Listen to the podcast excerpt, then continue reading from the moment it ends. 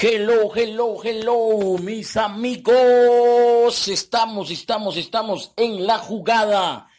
Entramos ya al programa, al programa número, a ver qué número vamos, señoras y señores. ¿Quiénes son los que están ya en la jugada, en la sintonía, prendidos, encendidos, motivados, listos para dar pase al programa número 22? Vamos ya entrando a la recta final de esta de este ciclo de transmisiones y estamos ya llegando a los últimos programas propuestos y luego entramos a una siguiente etapa, ¿ok? Vienen unos sorpresones. Mis amigos, saludos aquí para Milton Caurino, saludos para cada uno de ustedes, los que se enganchan para Junior hasta la República Dominicana, Junior Adames dice estoy siempre enganchado. Saludos para todos los millonarios. Saludos mis amigos para Pedro Rodríguez también. Cada uno de los que se enganchan, Sebastián Gutiérrez al quintillón, dice Sebastián Gutiérrez, al quintillón, ajá, al billón, al trillón, al cuatrillón. ¿Quiénes son los que dicen arre con la que barre? ¿Quiénes son los que facturan? ¿Quiénes son los que están dispuestos a crecer? Tony Bax, Tony Bax, mi amigo Tony Bax, saludos hasta allá, hasta Puebla Capital, próxima sede papal para el Lobo. Tony Bax, saludos para M. Para Raúl Moreno, mis amigos, hoy día les traigo un temón, un temón hacia el millón y pasaditos, estamos al millón y pasaditos, ¿por qué? Porque al cien ya hay muchos al 100, al 200, al 300 hay muchos. No, acá nosotros estamos al millón. Acá hay gente que piensa en las seis cifras para arriba. Gente que piensa que un viernes es como un lunes. Nosotros aquí estamos locos, ¿ah? Locos. Los, dice que los, eh, los que hacen la diferencia están locos. Para Pedro Madrigal, que está en sintonía, mi amigo Pedro Madrigal, desde allá, desde los Estados Unidos para él y para toda su familia. Saben, la gente que hace la diferencia, mis amigos, es gente loca, es gente que piensa diferente, ¿sabes? Nunca se le ha hecho una estatua, nunca se le ha hecho un monumento a alguien que pensaba como piensa el promedio. No, ¿sabes a quién se le hace monumentos, estatuas? ¿Sabes a quién se recuerda? ¿Sabes a quién se escribe sus nombres en los libros de historia? A los locos a los que desafían lo convencional, a los que rompen con lo convencional, a esos. Así que si tú eres de los que quiere una vida diferente, tienes que pensar diferente. Tienes, dice, si quieres resultados diferentes, tienes que hacer cosas diferentes. Tienes que hacer lo que hoy día muchos no hacen para después vivir como muchos no podrán. Esa es la filosofía, ¿sabes? Mientras mucha gente ahorita está diciendo es viernes y el cuerpo lo sabe, ¿has visto? Así habla el pobre. Pobre que se respeta, dice es viernes y el cuerpo lo sabe. Yo tengo una amiga que todavía dice es viernes y este cuerpito caribeño lo sabe. Hazme saber si has escuchado tú esa frase, es viernes y el cuerpo lo sabe. Aquí hashtag es viernes y mi mente lo sabe. Es viernes y los millonarios lo sabemos. Dicen, mira, los viernes pasan dos cosas.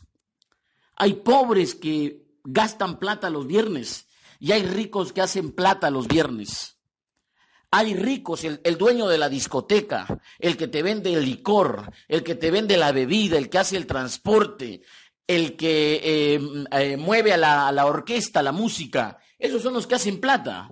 Y hay pobres que, mira, trabajan toda la semana y el fin de semana, ¡pum!, van y pierden su plata, dejan su plata, la tiran al agua. Esa plata que pueden utilizarla ellos para cambiar su mentalidad, para invertir en ellos, invertir en sus hijos, e, en su familia, en mejorar su estilo de vida. No, van y lo desaparecen.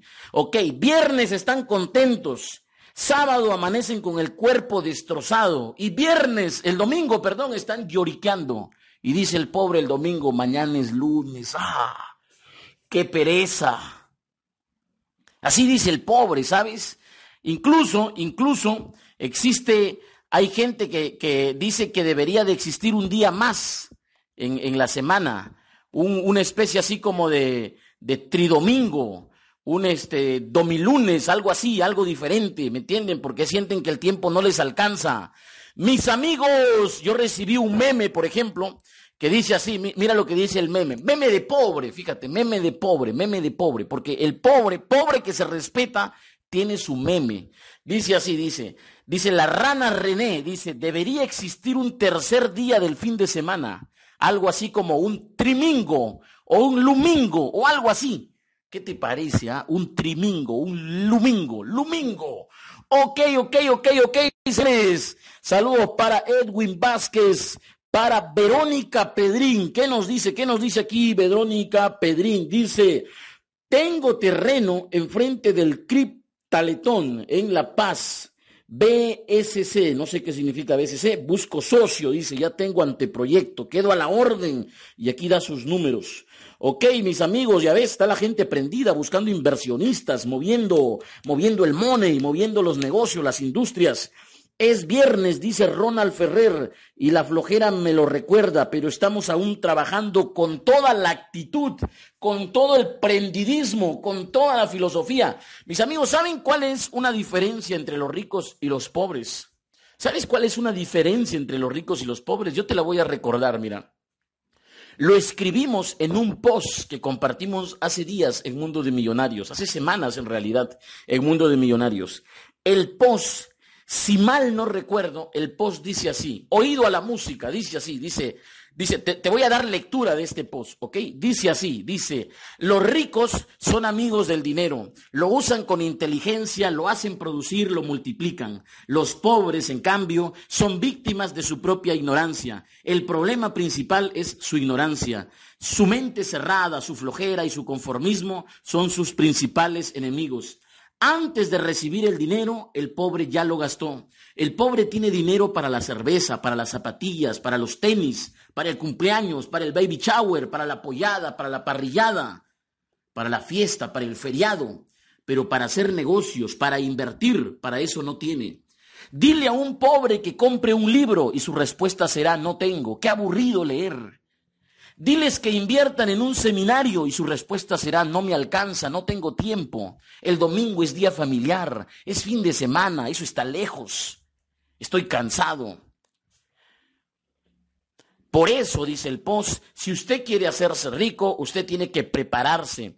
Antes de hacer plata, hay que hacer una transformación mental. Le repito, antes de hacer plata hay que hacer una transformación mental. Tiene que prepararse porque creció con ideas de pobre. Lo más probable es que usted haya sido educado, levantado, instruido con ideas de pobre. Su familia pobre, sus profesores pobres, sus vecinos pobres. Los programas que veía en la televisión eran programas para pobres de niño. A usted es probable que le, dijeran, Estudia para que seas alguien en la vida.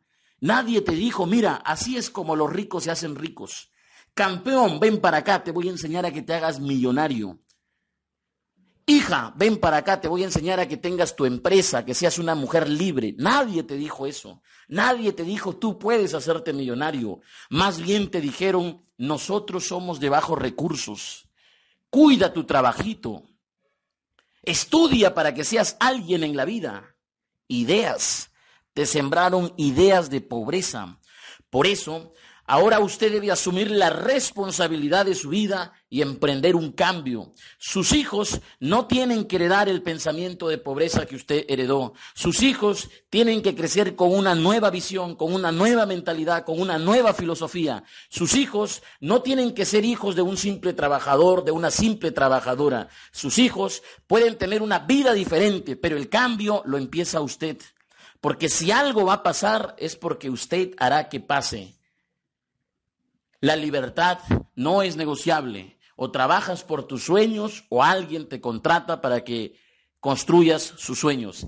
Así es, señores, y ese texto yo se los quería compartir a ustedes. Hazme saber qué tal, cómo lo ves, si te hace sentido o no te hace sentido. Sabes, hoy día te voy a hablar también de los libros, de los libros. Y es importante que tú entiendas esto porque, sabes, mira, tenemos que cambiar de paradigmas. Y ese es el primer punto que yo quiero compartir con usted. Tenemos que cambiar de paradigmas. Antes Pregúntate, ¿qué es un paradigma? Mira, los paradigmas controlan nuestro comportamiento. Si usted no cambia sus paradigmas, su comportamiento va a seguir siendo el mismo. Su comportamiento va a ser igual. Tiene que cambiar sus paradigmas. ¿Qué es un paradigma? Un paradigma es una creencia que se ha enraizado en el subconsciente.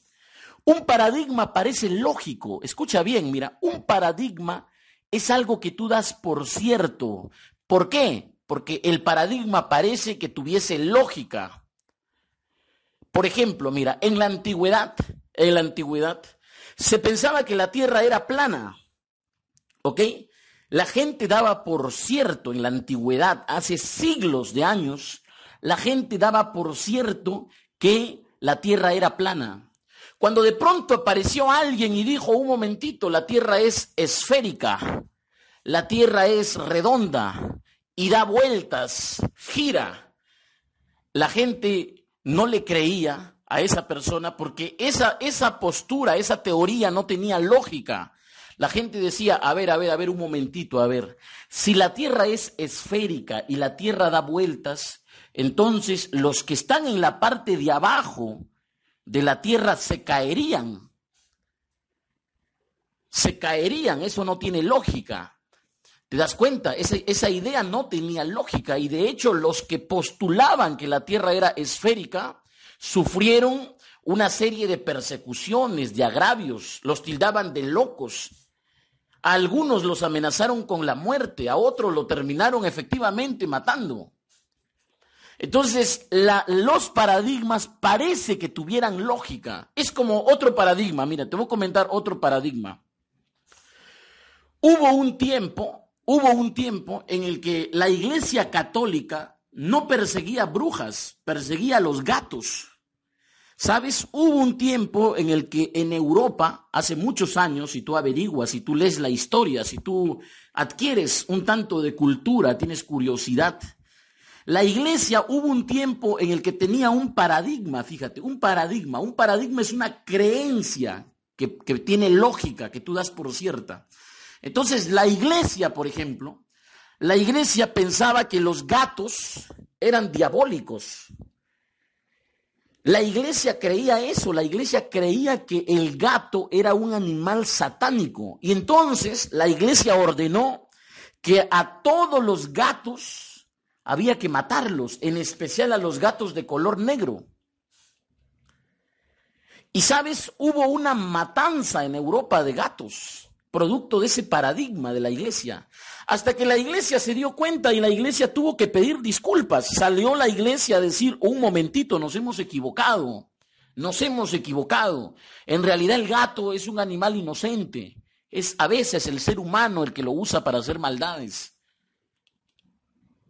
tuvieron que darse cuenta para poner fin a la muerte de los gatos. Eso hacía la iglesia. La iglesia perseguía gatos. ¿Por qué? Porque tenía ese paradigma, esa creencia. Entonces, yo no sé, yo no sé cuáles son tus creencias. Yo te cuento estas, estas, eh, eh, estas anécdotas para qué, para